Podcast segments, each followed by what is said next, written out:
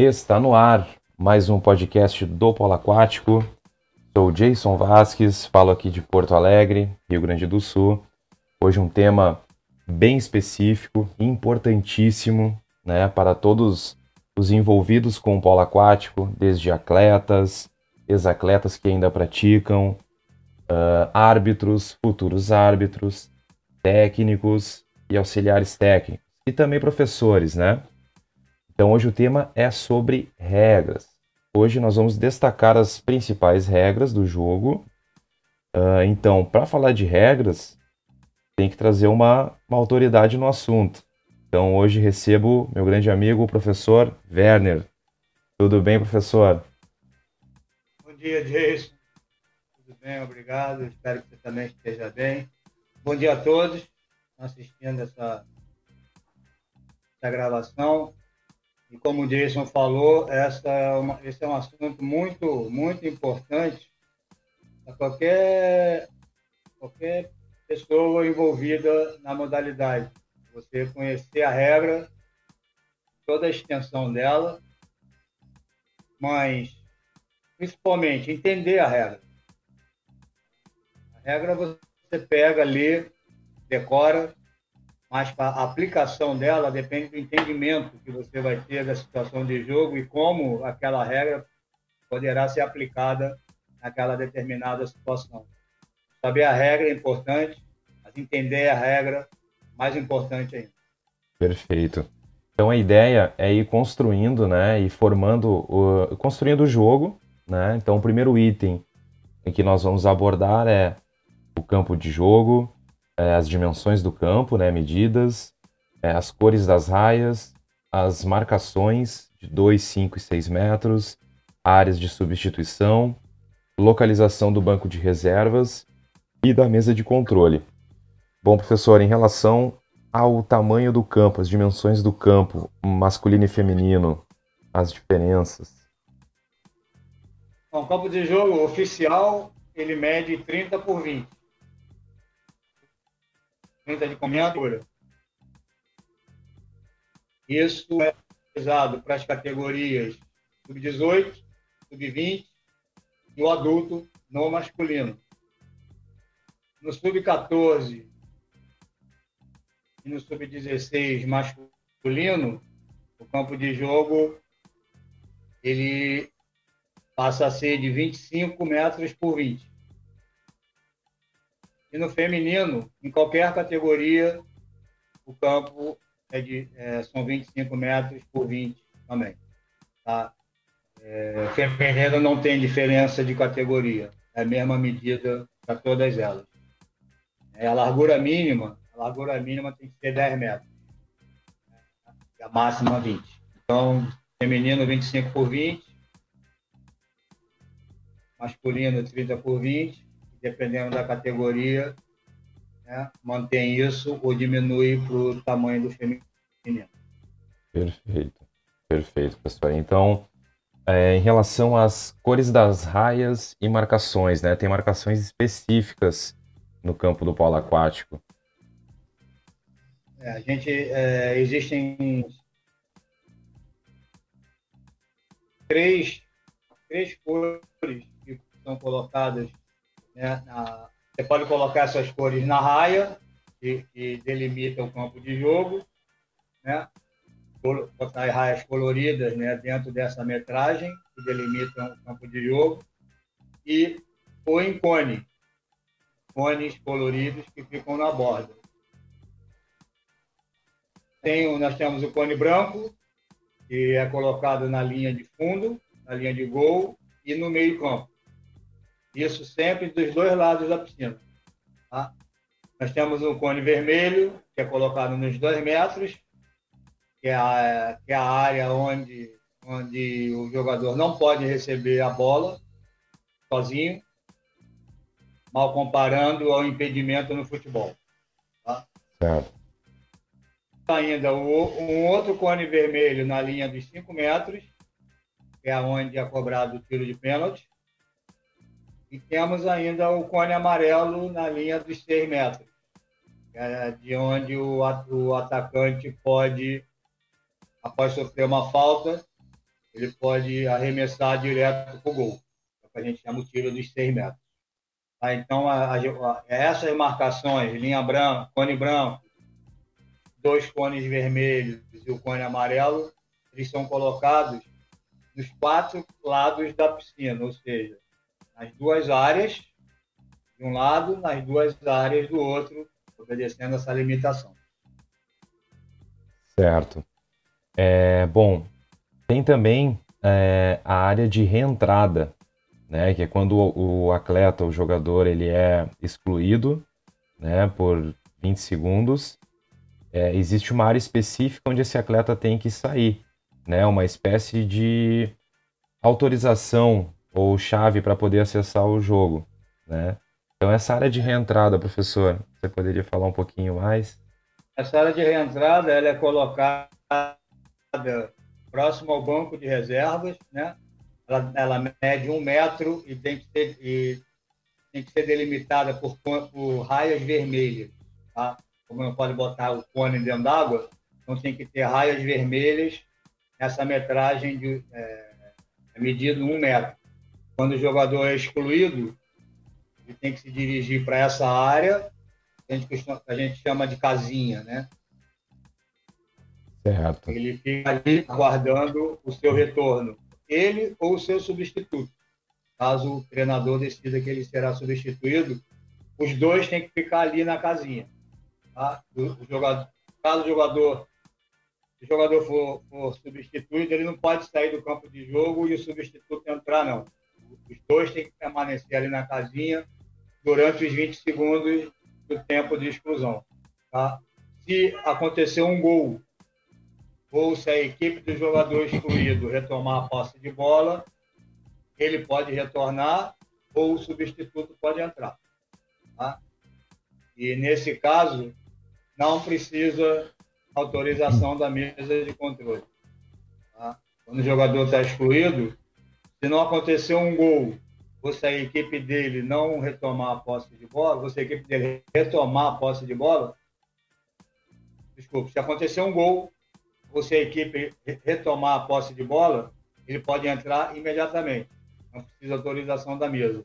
Agora, se não acontecer nenhuma dessas duas situações, ele tiver que cumprir os 20 segundos de exclusão, ele tem que aguardar a mesa levantar a bandeira correspondente à cor da sua touca. Se for um jogador da equipe branca, a mesa vai levantar a bandeira branca quando completar os 20 segundos. Isso é o sinal para que ele retorne. Certo. Ou substituto, na verdade. Perfeito. Então é importante lembrar que, ou destacar, né, que o atleta ele tem que estar, tá, ele precisa estar atento ao jogo, né, o que está rolando e também ficar ligado na mesa, né, ficar ficar atento. na mesa o tempo todo. O tempo todo.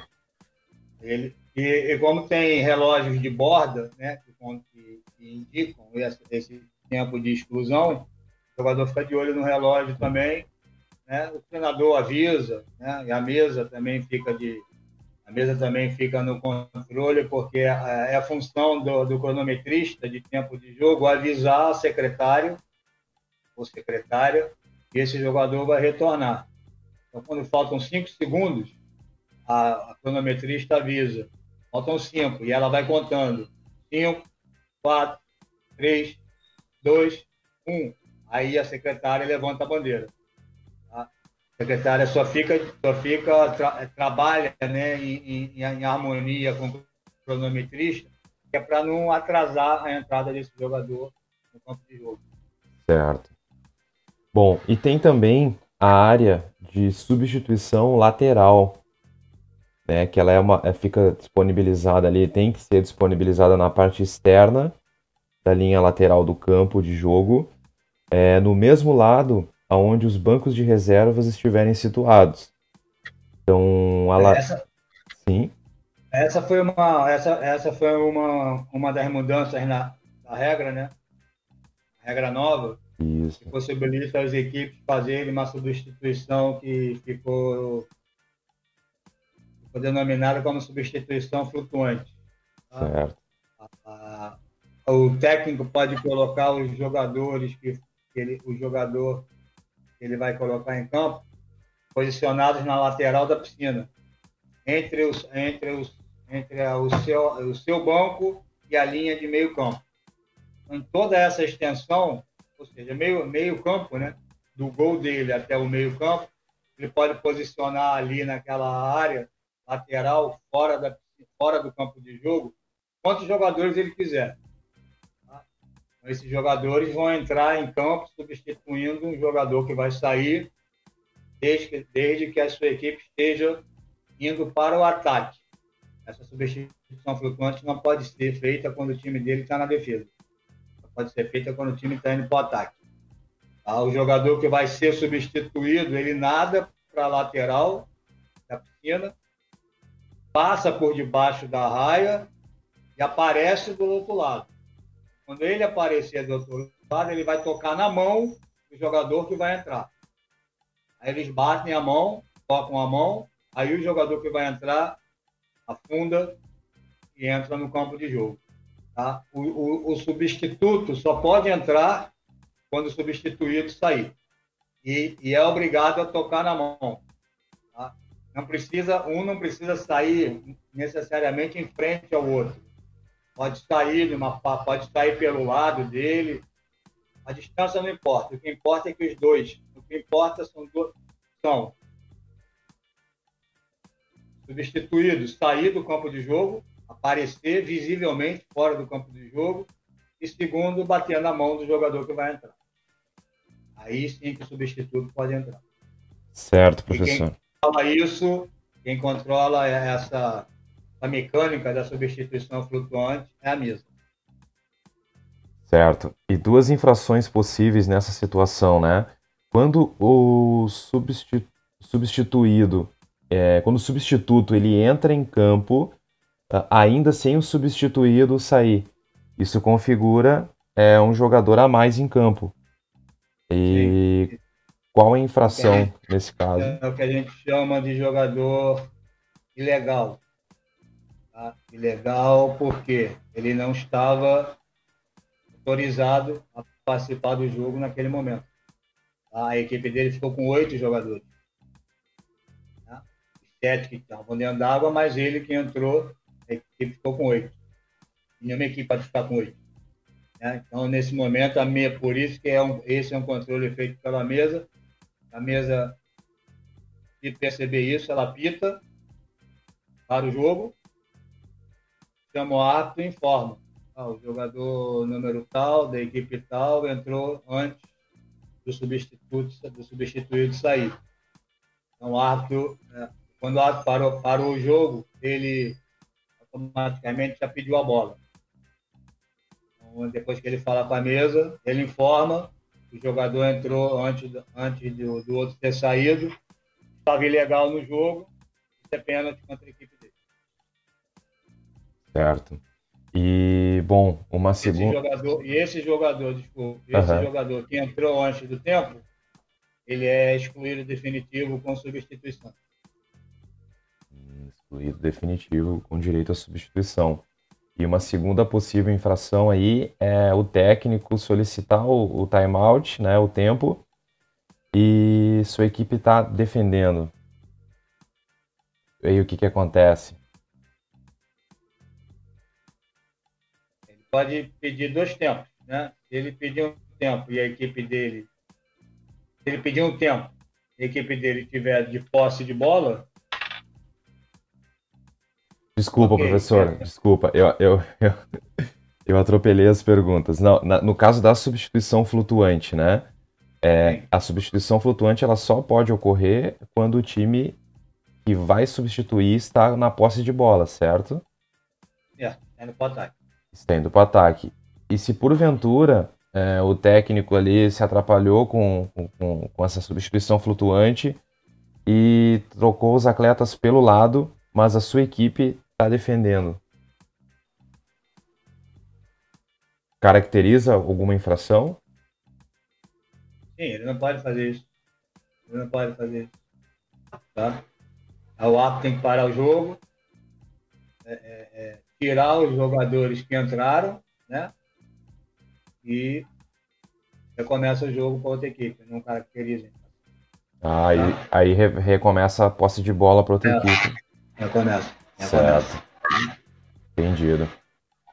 Bom, é, tu citaste aí as bandeiras, né? As bandeiras da, da mesa de controle, né? É, na mesa de controle tem quatro bandeiras. Tá? É obrigatório esse equipamento na mesa de controle, além dos cronômetros, né? Cronômetro de jogo e cronômetro de posse de bola. Tem essas quatro bandeiras. A bandeira branca, a bandeira azul, uma para cada equipe, né? Para dar autorizar a entrada no campo de jogo, quando tiver alguma exclusão. A bandeira vermelha, que a mesa levanta em, é, em duas situações. Ela levanta a bandeira vermelha quando o jogador cometeu a terceira falta pessoal. Tá? É, a terceira falta pessoal, a bandeira, a mesa levanta a bandeira vermelha para avisar ao time dele é a terceira falta, ou seja, ele não pode mais voltar para o jogo. Tá? Ele vai para a área de substituição, fica parado lá, o substituto dele entra. Quando terminarem 20 segundos, ou acontecerem aquelas duas situações que eu já falei, é, o substituto entra no campo de jogo e o jogador que cometeu a terceira falta vai para o banco de reservas, tem que ficar sentado no final do jogo, com a touca amarrada, ele ainda é um jogador da equipe. Ele só não tá mais, ele só não pode mais jogar porque fez, e cometeu as três faltas pessoais. E a segunda situação da bandeira vermelha é quando essa terceira falta pessoal é um pênalti. A mesa levanta a bandeira, só que ela apita. Essa é a diferença. Quando é um pênalti, quando é uma falta de exclusão normal. Quando a, falta de, quando a terceira falta pessoal for um pênalti, a mesa levanta a bandeira e apita. Porque aí o árbitro para o jogo, esse jogador que cometeu o pênalti, cometeu a sua terceira falta pessoal, ele é substituído imediatamente. O substituto entra antes da cobrança do pênalti. Por isso que tem o apito. Ele tem que sair do campo de jogo, o técnico bota o substituto, aí o árbitro, depois disso, autoriza a cobrança do pênalti. E a bandeira amarela. A bandeira amarela ela é para finalizar o retorno do jogador substituto daquele que foi excluído definitivo sem substituição. Ou seja, é uma falta de ou brutalidade ou tentativa de brutalidade. O jogador foi excluído do jogo sem substituição. A equipe dele fica um jogador a menos durante quatro minutos. Então, quando finalizarem esses quatro minutos, o substituto vai voltar, a mesa vai levantar a bandeira amarela junto com a bandeira da, da, da cor da equipe do jogador. O jogador excluído foi da equipe azul, ela levanta a bandeira amarela e a bandeira azul ao mesmo tempo. O time branco a mesma coisa, amarela com a branca. Mas depois de quatro minutos. Tá? Certo. Bom, uh, falando agora sobre os personagens do jogo, né? Então, número de atletas em campo, uh, substitutos, técnico, auxiliar técnico, os dois árbitros de campo, é, eventualmente juiz de gol, é, integrantes da mesa de controle. Bom, sobre os jogadores em campo, né? Os jogadores em campo, cada equipe é, deve conter no máximo 13 jogadores. Então, 11 jogadores de linha e dois goleiros. É, uma equipe não deve iniciar o jogo com mais do que sete jogadores, sendo um deles o goleiro, que deve usar o gorro vermelho. Então, cinco reservas, que poderão ser usados como substitutos, e um goleiro reserva, que só poderá ser utilizado como substituto do goleiro. Uma equipe que venha jogar com menos do que sete jogadores é, não deve ser obrigada a ter um goleiro. É. Até aí tranquilo, né, professor? É aí tranquilo. É importante essa uma, uma parte da, dessa regra que o goleiro reserva, ele só, é, um goleiro só pode substituir o goleiro. Tá? Um goleiro só pode ser trocado por outro goleiro. Tá? No caso do se não tiver um goleiro, né, e tiver menos de sete jogadores, não é obrigado a ter goleiro. Na, nos Jogos Olímpicos, Essa regra já ia valer esse ano para Tóquio. É, o número caiu de 13 para 11. E a explicação disso é porque até 2016 o torneio olímpico masculino contava com 12 equipes, o feminino contava com 8 equipes. Então, e cada equipe com 13 jogadores, que dava um total de 260 atletas. Tá? Só atleta. Fora comissão técnica, fora. Enfim, cada equipe podia ter no máximo 20, 20 integrantes, né? entre jogadores comissão técnica, médico, fisioterapeuta, o total eram de 20. Né? 20 com 20, 20 pessoas com 20 times, estavam 400 pessoas. Ah. 400 pessoas, 260 eram atletas. Então a FINA é, decidiu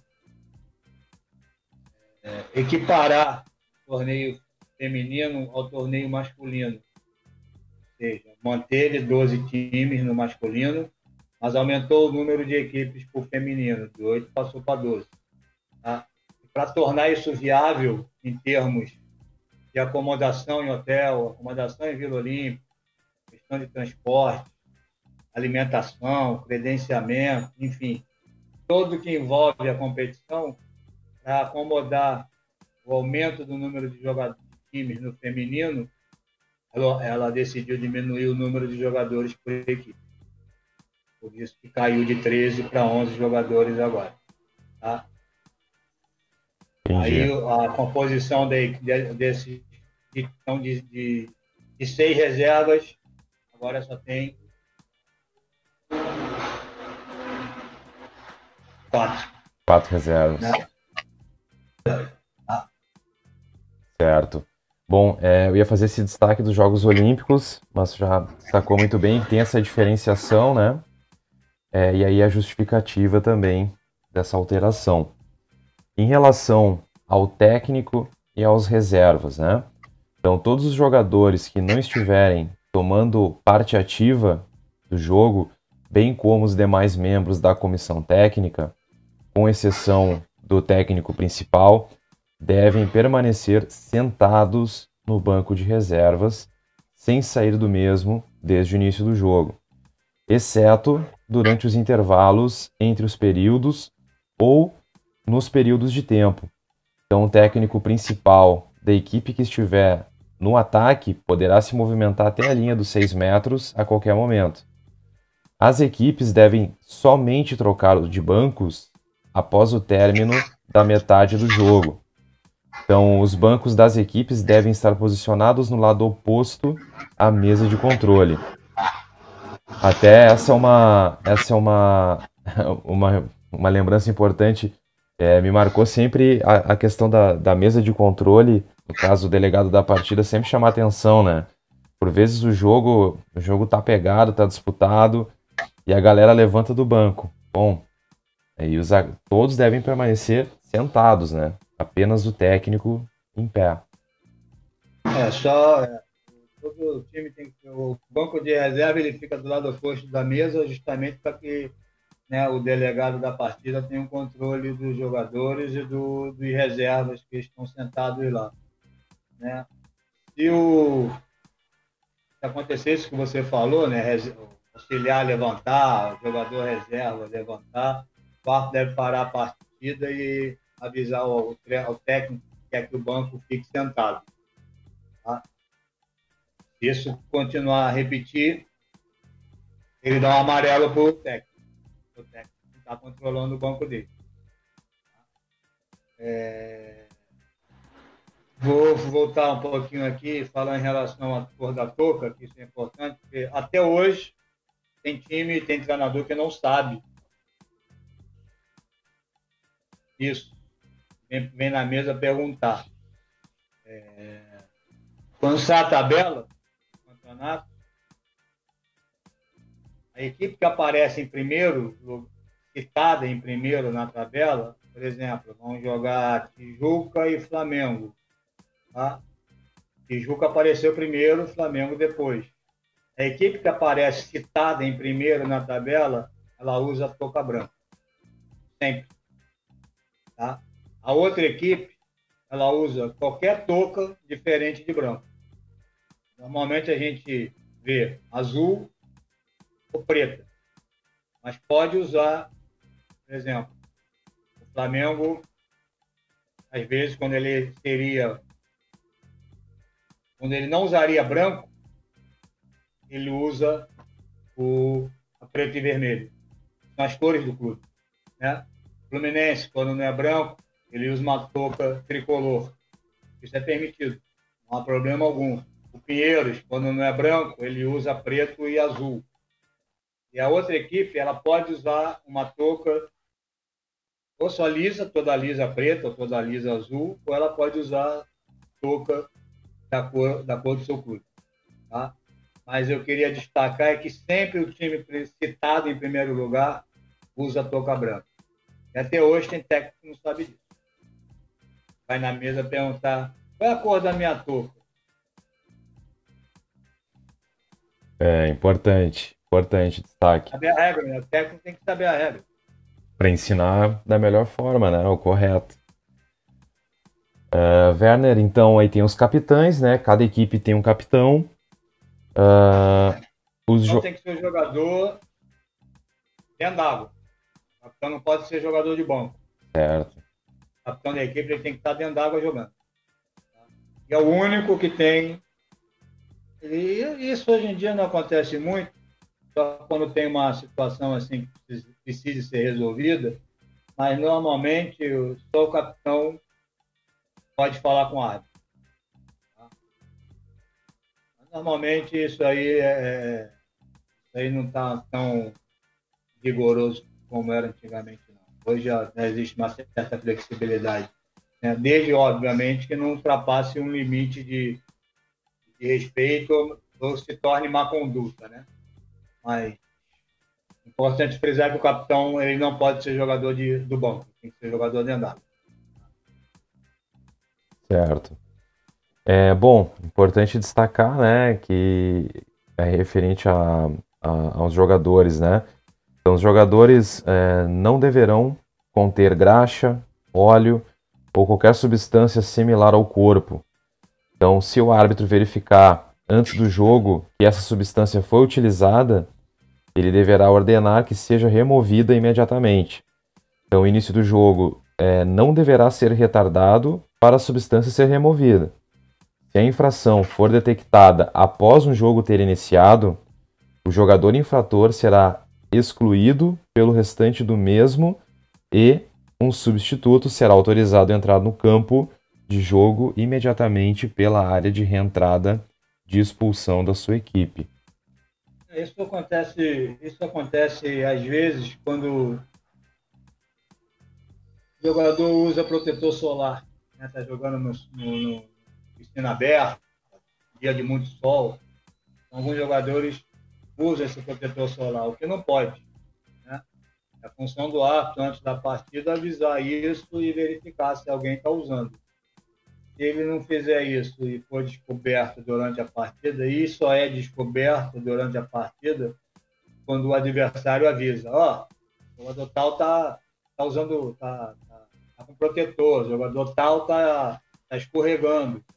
Quando é um jogo de contato, isso é facilmente verificado, né? Aí, se isso acontecer, o árbitro deve parar a partida, pegar a bola, chamar o jogador pedir para ele sair da piscina, ele tem que sair da piscina, pedir para ele sair da piscina e passar a mão no corpo dele para realmente verificar se ele está com óleo. Se ele tiver, definitivo com substituição, o substituto entra imediatamente, esse jogador que foi excluído sai do campo de jogo, tá? tem que sair do campo de jogo, vai para a piscina, vai para a arquibancada e se for para arquibancada ou se for para o vestiário, não importa, ele tem que sair do campo de jogo. Se ele for para arquibancada, ele tem que ficar sentado no lado oposto ao banco do time dele. Não pode ficar sentado na arquibancada próximo ao banco da equipe dele. Ficar do lado oposto. Certo. Então, professor, em relação a agora às substituições, tá? Principalmente em relação às substituições dos goleiros, que ainda permanece um pouco de dúvida aí na comunidade em geral. Então, o goleiro, ele é, a, qualquer, a qualquer momento do jogo, o jogador pode ser substituído, saindo do campo de jogo, pelas suas respectivas áreas de reentradas. Então, o substituto deve entrar no campo de jogo pela área de reentrada de expulsão, já destacada anteriormente.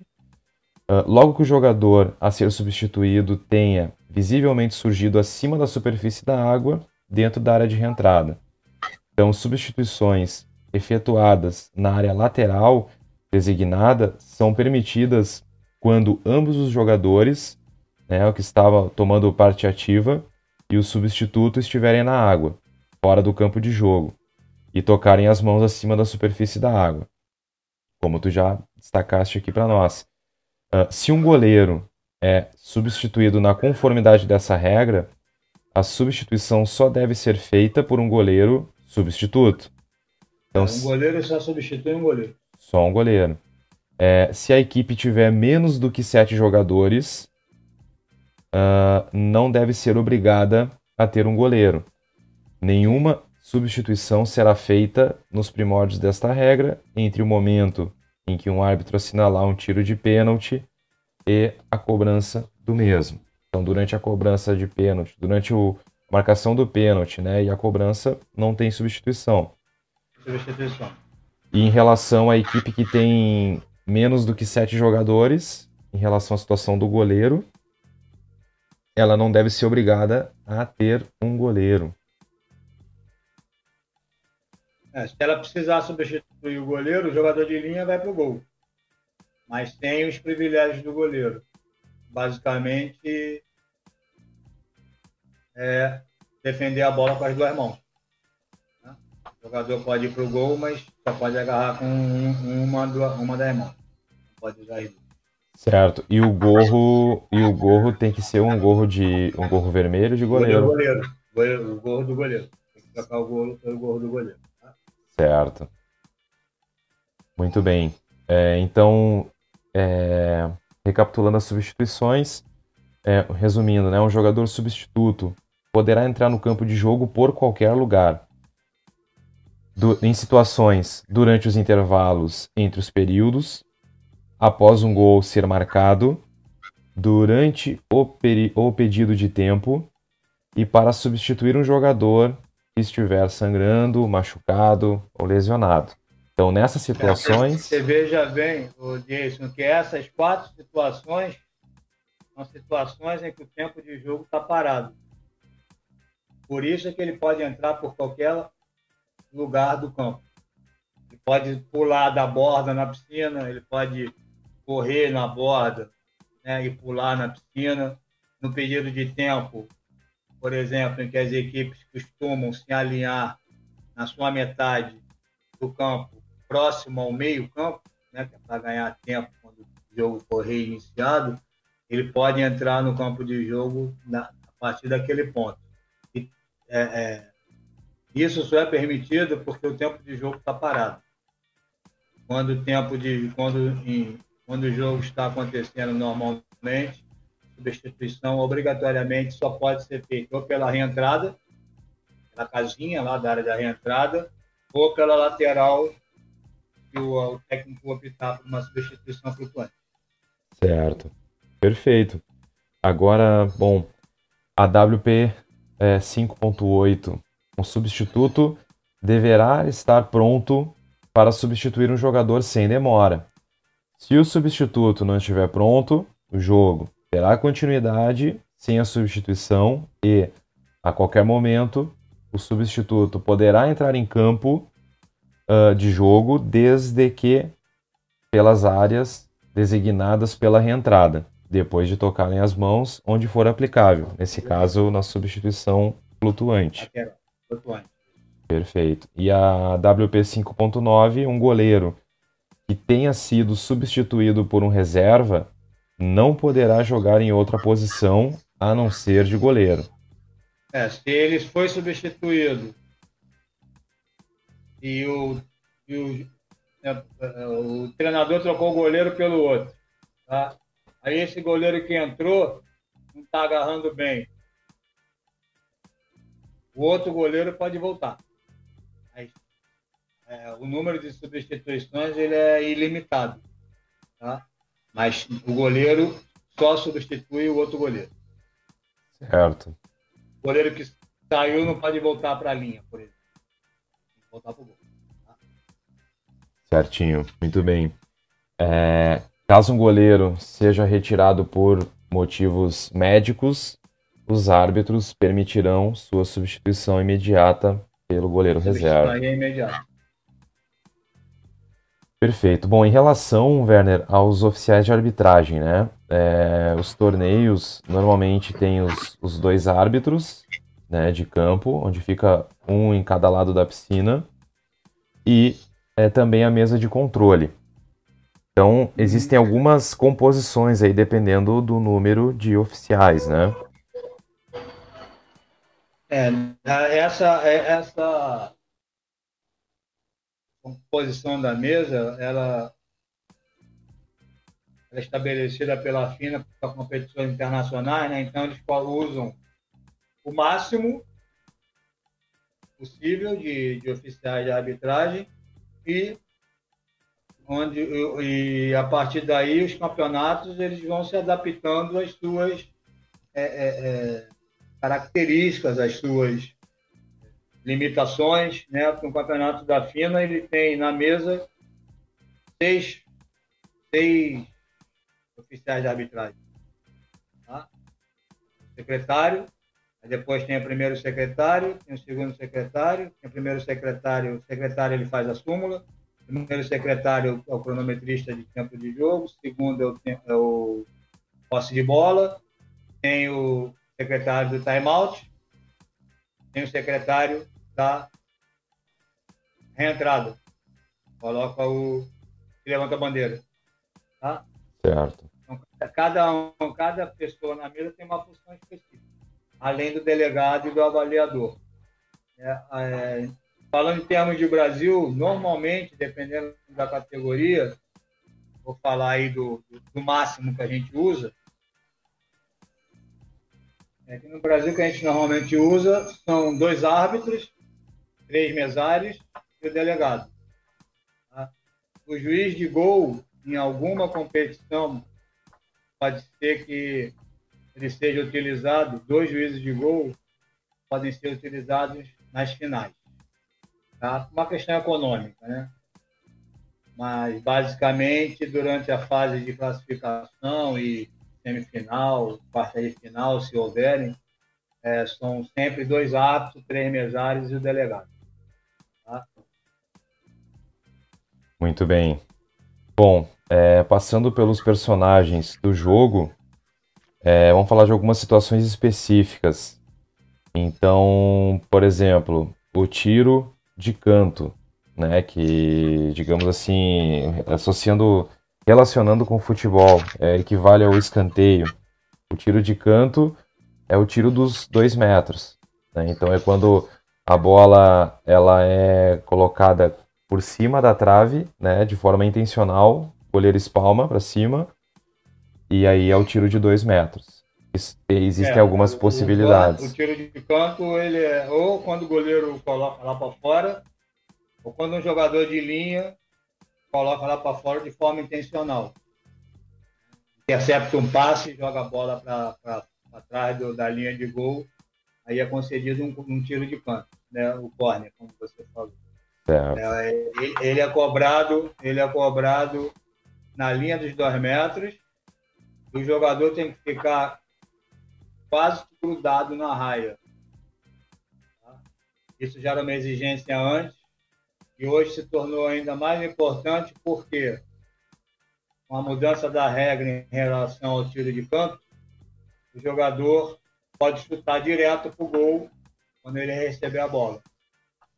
Tá? Então, quando você for cobrar o tiro de canto, você pode chutar direto para o gol. Então, por isso a exigência dele estar bem próximo da, da raia, nos dois metros, é para não criar uma vantagem devida. Né? Quanto mais para dentro do campo de jogo, maior vai ser a oportunidade dele de marcar o gol.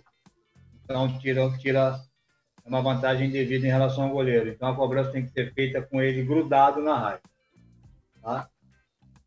O... tiro de canto tem ali o pênalti, né? Sim, é, antes até do tiro de canto, é, são três possibilidades, né? Então o atleta pode chutar gol direto, pode, pode chutar gol direto, pode, pode cobrar, para ele, nadar com a bola para dentro do gol e chutar, ou... ou ele pode cobrar a bola e passar, como era feito anteriormente. Perfeito. Tá? Bom, e aí o pênalti, o polêmico pênalti. O pênalti é a, a, a situação mais importante do jogo. Tá? É a marcação mais importante do jogo. Porque ela evita, é uma falta que ele evita um provável gol. Tá? Toda ação que evitar um provável gol dentro da área dos 5 metros, né, voltando no início da nossa conversa, é a área que fica do segundo cone vermelho para dentro do gol, qualquer ação dentro dessa área que impeça um provável gol é pênalti. Tá? É, o jogador está entrando, tá entrando, nadando em direção ao gol, seja de, na, seja de frente para o gol, ou seja na diagonal, mas indo claramente em direção ao gol, com chance de marcar um gol, e ele for tocado qualquer parte do corpo, é pênalti. A única possibilidade de não ser pênalti é o marcador ou a marcadora conseguirem tocar na bola, conseguirem roubar a bola. Tá? Tirando essa condição, se encostar no jogador ou na jogadora, deve ser marcado pênalti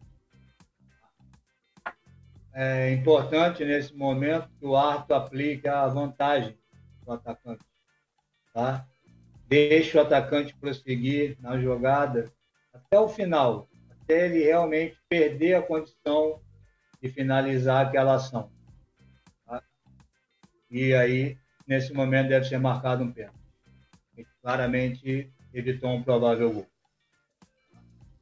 Particularmente, Werner, é, eu gostei muito dessa, dessa alteração, né, desse olhar aí para o pênalti, porque antes o atacante ele recebia a bola, ele conseguia passar pelo defensor, o que é muito difícil jogar de costas para o gol no polo aquático, né? E ele conseguia tomar a frente com a bola na mão, aí então, é, quando ele, enquanto ele não ele, ele poderia estar tá sendo afogado ali, o, o defensor lavando roupa com, como se fala, né, com, o atacante ali, afundando ele, mas se ele não soltasse a bola, não, se, não era marcado pênalti, né? Era, tipo, um, é um tanto quanto injusto, né? Bem injusto, na verdade. Então agora me parece que está mais próximo do justo, né? É, no caso, priorizando o jogo, o gol, né, em si, e não o antijogo. A, a FINA mudou essa regra basicamente para primeiro para priorizar a técnica do jogador, segundo para tornar o jogo mais dinâmico, tornar o jogo mais ativo, né? porque muitas vezes acontecia isso que você falou, o jogador tava, o jogador conseguia ganhar uma vantagem em cima do marcador, é só pelo fato dele não, não ter largado a bola, não era não era marcado um pênalti. Porque também muitas vezes servia de desculpa para o árbitro não marcar o pênalti. O árbitro dizia que ele estava segurando a bola. Mas muitas vezes não estava. Então, agora é claro, não precisa mais largar a bola. Ele for, se ele for tocado na, ao finalizar a ação e, e, e isso impedir um provável gol, o pênalti deve ser marcado. Certo. Então, sobre. Bom, falta simples. Falta simples é aquela que impede o, o jogador de prosseguir com a jogada. Tá? Mas é preciso cuidado com falta simples, porque tem muito jogador que usa a falta simples como recurso. Ou seja, ele não quer jogar, ele quer gastar tempo. Então, se o, o, jogador, o, né, o adversário ataca a bola, ele larga a bola pedindo uma falta. É a, o que a gente chama falta fácil. Tá? Então, a, a, falta simples só deve ser marcada quando realmente aquele jogador não conseguir dar prosseguimento na jogada. Aí o árbitro apita, que é para dar uma nova oportunidade para a jogada continuar. Mas não deve marcar falta fácil. A falta fácil é um recurso do jogador que não tem técnica. Que atrapalha, isso atrapalha o ritmo da partida. Então só deve ser marcada realmente falta simples quando o jogador não conseguir prosseguir com a ação da jogada. A falta grave. A falta grave basicamente é agarrar, afundar, segurar, puxar e empurrar o jogador adversário. Qualquer uma dessas cinco ações, qualquer uma delas é falta de exclusão. É uma falta grave, é uma falta de exclusão. Em qualquer lugar do campo. Não há um ponto de. Ah, só é falta. Se eu puxar o jogador, se eu puxar o jogador no meio-campo, não é falta de exclusão. É. Se eu puxar o jogador na, na minha área, não é a falta de exclusão. É. Falta de exclusão em qualquer lugar do campo. E essa falta é a falta que o jogador sai do campo por 20 segundos. Tá?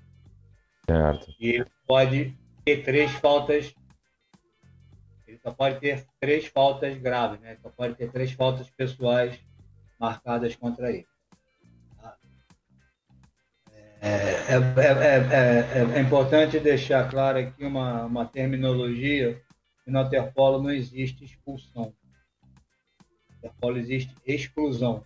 O jogador é excluído por 20 segundos, ou ele é excluído definitivo com substituição, ou ele é excluído definitivo sem substituição. O jogador no waterpolo não é expulso. A terminologia é importante para você definir o tipo de penalidade que ele cometeu. Tá? Importante. Pressão acontece quando um time, um time gasta seu tempo de posse de bola, né, seja 30 segundos ou seja 20 segundos, não definiu a ação, estourou o tempo, a bola reverte para outra equipe. Ou quando acontece uma contrafalta. Ou seja, tô, é, o jogador está com a bola, mas comete falta no, outro, no adversário. Tá? Então isso é uma contrafalta. Tá? Puxou o jogador, ou empurrou o jogador né, no momento de receber um passe, por exemplo. É, isso acontece muito na área. O, o, atacante recebe a bola e antes de ele ir na bola, ele empurra o marcador dele para trás, para ganhar uma vantagem devida. Então, isso é reversão. Tá? Certo. A é... disputa de pênaltis, eventualmente, né? Quando tem algum. É, jogo... eventualmente a disputa de pênalti acontece quando o jogo precisa ter um vencedor. É, essa, essa exigência passa a valer a partir de quartas de final, semifinal e final. O jogo tem que ter um vencedor.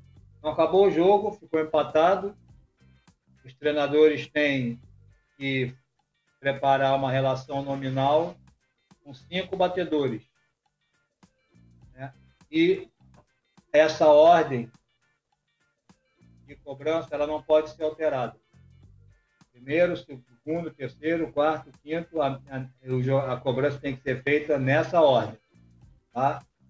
E, com a mudança da regra, um dos cobradores pode ser o goleiro. Tá? Um dos cobradores pode ser o goleiro um desses cinco pode ser o goleiro. O goleiro agora ele pode passar do meio campo. Então, como ele pode passar do meio campo, ele pode fazer gol. Como ele pode fazer gol, ele pode cobrar o pênalti. Se o treinador assim definir. É. Tá? Cobranças para cada lado. Se ao final dessa série de cinco cobranças o jogo continuar empatado, recomeça a série até que um marque e o outro perca segunda série, uma equipe marca o gol e a, e a outra equipe vai cobrar, perde o gol, acabou o jogo. Aí o placar vai ficar 6 a 5 né, para outra equipe, por exemplo. Há sempre uma primeira cobrança. Se terminar na primeira, na primeira série de cobrança, tudo bem. Continuar empatado, tem uma segunda.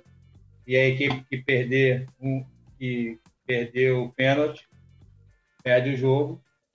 Obviamente, a outra equipe ganha, aí encerra a cobrança. Tá? Certo.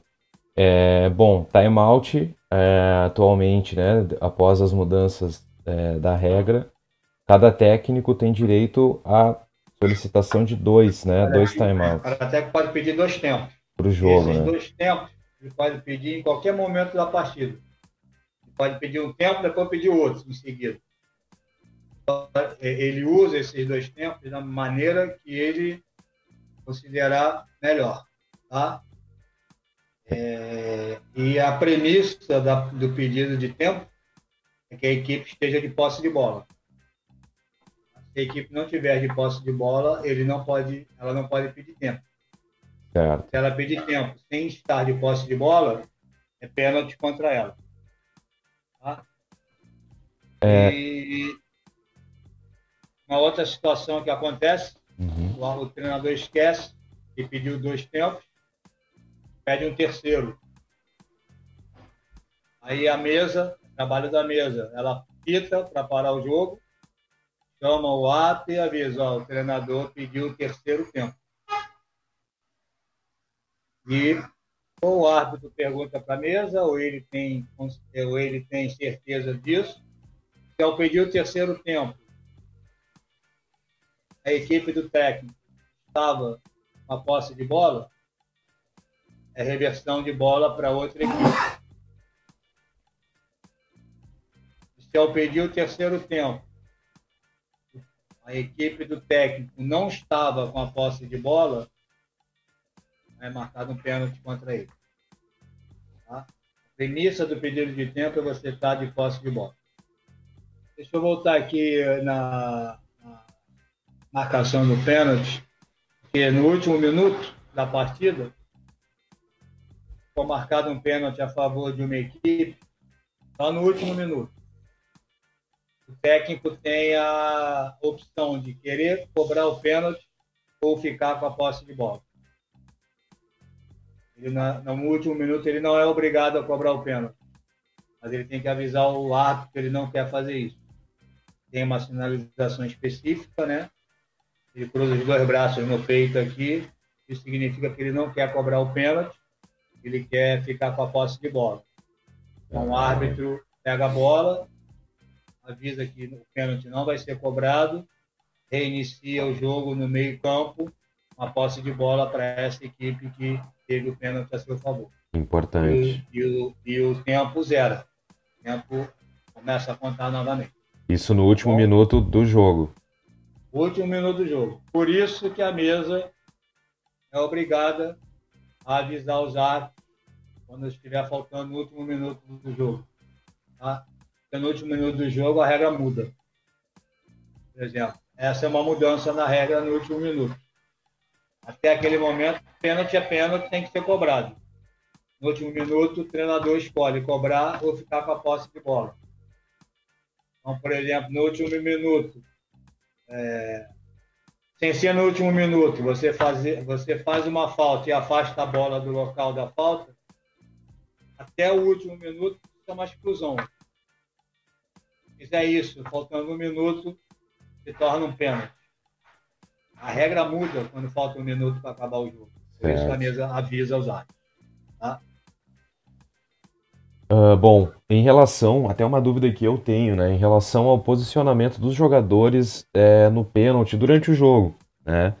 Foi o pênalti durante o jogo, vai ficar o atleta que vai bater o pênalti e da equipe adversária, o posicionamento.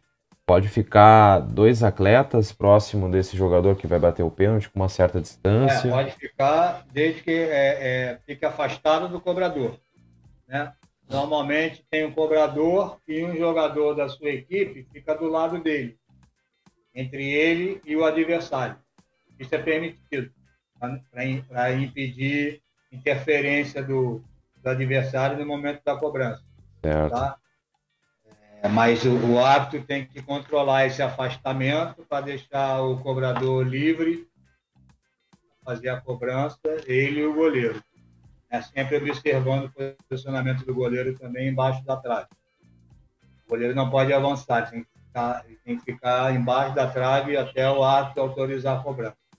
Se ele sair embaixo da trave antes da cobrança, o árbitro faz uma advertência a ele tem que permanecer embaixo da trave. Se ele sair de novo, ele é excluído por 20 segundos. E o jogador da linha vai para o gol. O goleiro só pode sair uma vez. Se sair duas, é exclusão.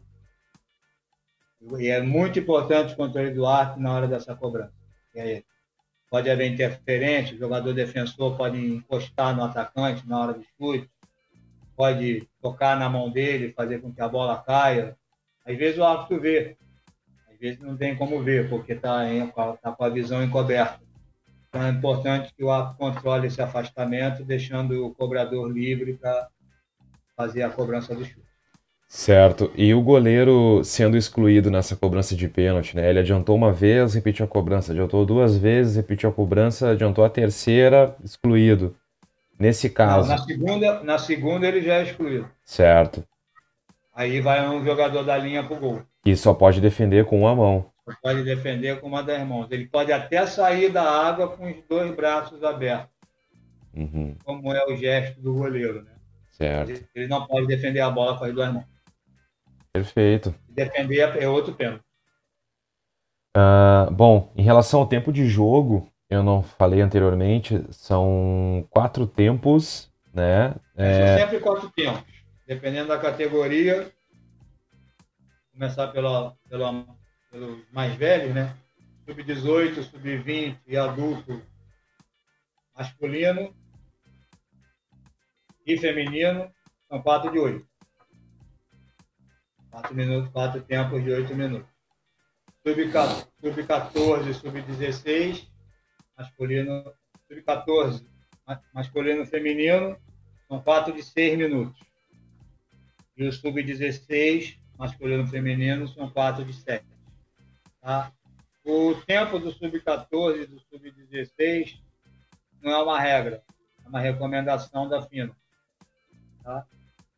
Aí, como é recomendação, as federações nacionais podem ou não cumprir é o sub-14, né, as equipes podem chegar a um consenso de 4 de 6 ter pouco tempo, quererem jogar 4 de 7.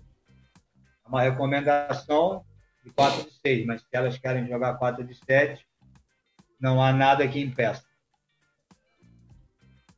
A recomendação é que para sub até sub-14 sejam 4, 4 tempos de 6 minutos, isso, e o sub-16 sejam 4 tempos de 7.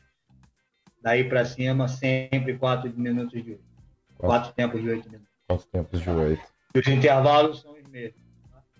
2 tá? minutos entre os quartos 3 minutos na metade do jogo. Segundo professor. Certo. É, bom, uma outra dúvida que agora, agora eu estava pensando nessa marcação é, a falta, né? O atleta ele sofre a falta na linha dos 6 metros, né, onde teoricamente é, antes dos 6 metros ele pode sofrer a falta, pode chutar direto no gol, né? Mas aquela isso, aquela malandragem do atleta sofrer a falta no 6 e a bola dá aquela, né, vai indo para frente dentro do 6, ela dá aquela espirrada para frente, alguém joga a bola ali, ele vai cobrar dentro do 6. Ele não, mesmo sofrendo a falta fora, não pode cobrar direto no gol. Falta fora, bola dentro dos seis, não pode. Perfeito. Pode chutar direto quando a falta e a bola estão fora dos seis metros. Perfeito. Bom, professor, eu vou dar uma acelerada aqui que a gente está em cima do horário. É muito bom falar sobre regras, é importantíssimo, né? E tem algumas situações que elas geram muita discussão, né? Principalmente a briga ali briga entre aspas, né, por posição entre o marcador de centro e o centro, né? Então, assim, é, eu pelo menos quando é, eu apito aqui em Porto Alegre, eu sempre oriento, eu sempre já converso com, com o pessoal aqui, digo, ó, é, se eu tô vendo as mãos fora d'água, ok, tá na vantagem. Agora, no momento em que deixar uma mão dentro d'água as duas, eu posso apitar o que eu quiser. Né? Eu vou interpretar o lance ali, eu vou ver, mas as mãos dentro d'água já configura uma outra situação. Né? Uma outra situação. E tem marcador que é muito rápido, muito forte também na, na, na marcação. Ele segura o jogador embaixo d'água, segura o atacante embaixo d'água e levanta as duas mãos depois, para mostrar para você que ele não fez a falta. Ele fez a falta é. antes de levantar os dois braços. Né? E tem duas situações aí em relação ao marcador e o jogador de centro que são fundamentais durante o jogo. É, uma é quando marca, os dois estão na, na, na, na, naquela luta ali pela posição, não tem bola, né? a bola está rodando atrás no perímetro, o marcador, o centro está tentando pegar a posição e o marcador está tentando impedir isso, mas ele está afundando, afundando o atacante. Tá? Ele afunda o atacante, o atacante volta, ele afunda de novo o atacante, o atacante volta. Isso é exclusão, porque o jogador, o marcador, é o que a gente chama, está lavando roupa, está afundando o marcador, está afundando o jogador toda hora, está deixando o jogador pegar a posição. Tá? Uma segunda situação é quando o marcador está tentando pegar a posição e o, quando o atacante está tentando pegar a posição e o marcador está em cima dele, como se fosse um cabide. Isso também é exclusão, tá? Independente de ter bola, tá? Não é, não precisa ter a bola no centro, a bola não precisa chegar no centro para que seja marcada a falta, tá? Muito bem. É, vou destacar também a importância da comunicação né, da equipe de controle com os árbitros. Né? A mesa fundamental, assim como o jogador ele tem que estar atento ao que está acontecendo no jogo em si, ali entre os atletas, mas também é, ligado na mesa, né? Em relação a essas situações de exclusão, né? de poder voltar, enfim. Uh, e a súmula, né? A súmula ela é o relato da partida. Então todas as informações do jogo elas devem estar na súmula. Inclusive, até uh, em casos de ofensa ou de alguma discussão mais ríspida, até entre tanto dos jogadores com o árbitro ou entre os jogadores. Então é possível sim registrar na súmula e aí depois uh, esse caso ele certamente será avaliado. Pode falar um pouco melhor para nós, Werner, em relação à importância da, da súmula? A súmula é a história do jogo, né? Tudo que acontece no jogo vai para a súmula. E ela tem que ser preenchida de uma maneira clara, com letra legível, né? sem rasura, não dúvida. E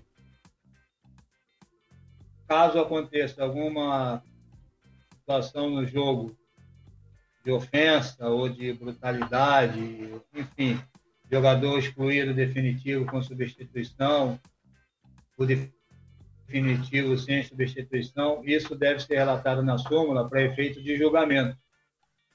Normalmente as competições têm tribunal tem tribunal que julga, tribunal temporário, né? Tribunal de Justiça temporário, formado especificamente para aquela competição, para julgar é, essas ações caso elas aconteçam. Então, se isso estiver relatado na súmula, né? O tribunal tem como julgar e aplicar a pena que ele achar cabível. Agora, se não tiver nada na súmula, se não tiver escrito nada na súmula, é porque não aconteceu nada. Então, o tribunal não tem o que julgar. Né? Independente de estar na súmula, o técnico que receber cartão vermelho, técnico, auxiliar técnico, ou qualquer alguém do banco, ou qualquer jogador, é, técnico ou auxiliar técnico, receber cartão vermelho, eles estão suspensos por um jogo automaticamente. E o jogador que for excluído sem direito também está excluído por um jogo automaticamente. O jogador, exclu... o jogador excluído com direito, se ele não for julgado até o próximo jogo, ele pode jogar a partida seguinte. Tá? Essa é uma diferença importante.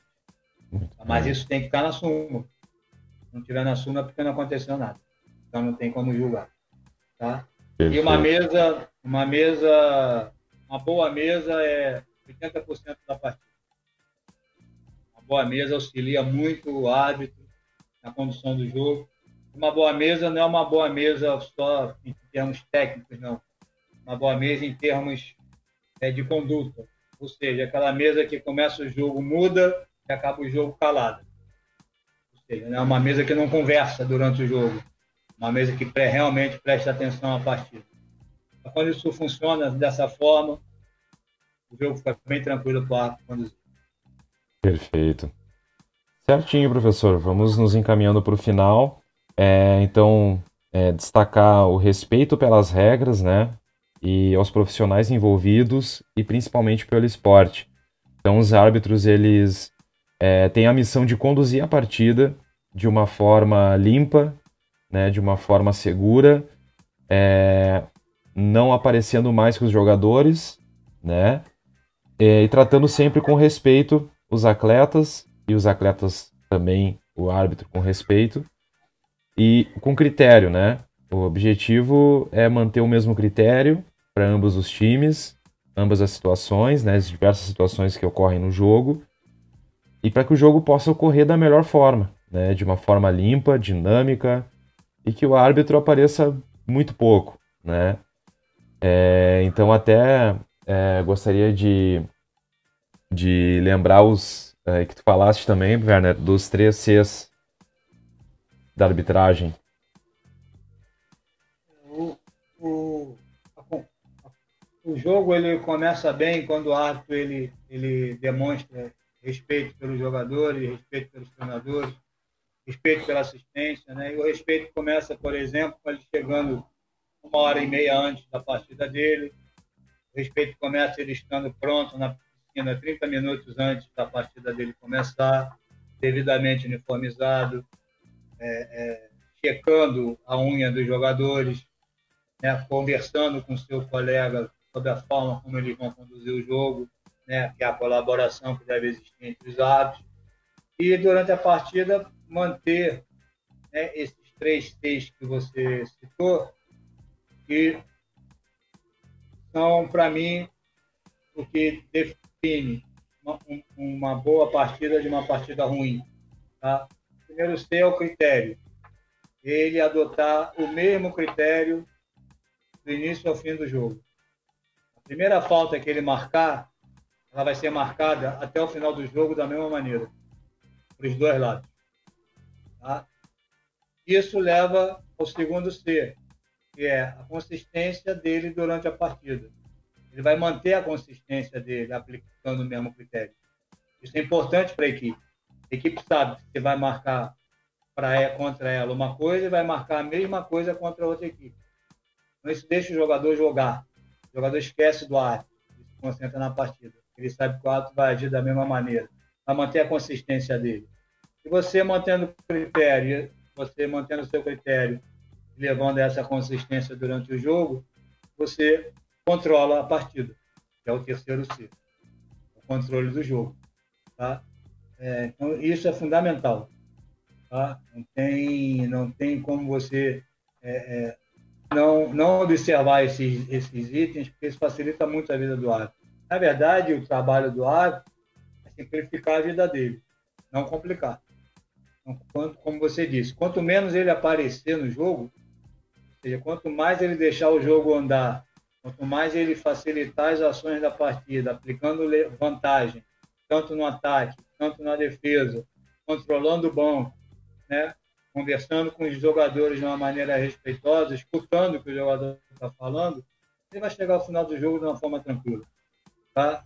E se o jogo acabar, não sair briga, e ele não interferir no resultado, ele, ele apitou bem. Perfeito. Bom, professor, então, encaminhando para o final, antes eu gostaria de agradecer a audiência aí. Em tão pouco tempo já temos aí uma, uma, uma audiência legal, interessante. audiência aí nível nacional. É, e também até da Guatemala, cara. Tem até alguém da Guatemala nos ouvindo, não sei quem é, mas dá para ter um, um feedback do, do, da plataforma, né? É, e a ideia é justamente essa, é tentar disponibilizar esse conteúdo para toda a comunidade do polo aquático. É, tem um e-mail, podcast do polaquático.gmail.com podcast do polaquático.gmail.com é um e-mail para né, comunicação, para crítica, para sugestão, para daqui a pouco querer participar também, ó, quero participar, sou atleta, é, enfim, para apoiar também. Uh, tem alguns temas aí mais à frente uh, sendo tratados também, que eu estou preparando aí, que são bem interessantes, né? Desde termos, é, temas mais técnicos a uma simples resenha, um bate-papo, troca de experiência. Uh, enfim, agradeço, agradeço muito a confiança aí de todos e, e a audiência. Espero tornar ainda mais acessível esse, esse podcast. De repente, estou estudando uma forma de colocar essa, esses programas é, no YouTube, né, baixar para o YouTube, mas em formato de áudio mesmo, podcast, mas no YouTube, pelo acesso, né? É, e a te agradecer, Werner. Muito obrigado pela tua, pela tua disposição, né, por aceitar o convite aí. Batemos um papo aí por mais de uma hora. Mas foi bem importante. Deu para falar de regras, as principais. É, espero que todos os atletas envolvidos com o esporte possam ouvir para poder também ficar com a regra bem é, viva na memória, né? É importante você jogar o jogo e ter noção das regras, né? Antes de sair reclamando, achar que polo aquático é, é futebol, né? Mas de, de entender a regra, entender a regra para poder jogar e colaborar da melhor forma. Exatamente. Obrigado, Jason, mais uma vez pela oportunidade e importante esse assunto de regra. Né? Eu posso dizer leiam a regra pelo menos duas vezes por semana. E além de ler a regra, entendam a regra. Mais importante você entender a regra, você aplicar a regra da maneira correta. Leiam a regra. Beleza, professor. Vamos nessa então. Um grande abraço a todos. Obrigado. Bom dia para você. Bom aquele dia. Abraço. Aquele abraço. Até a próxima. Valeu. Bye.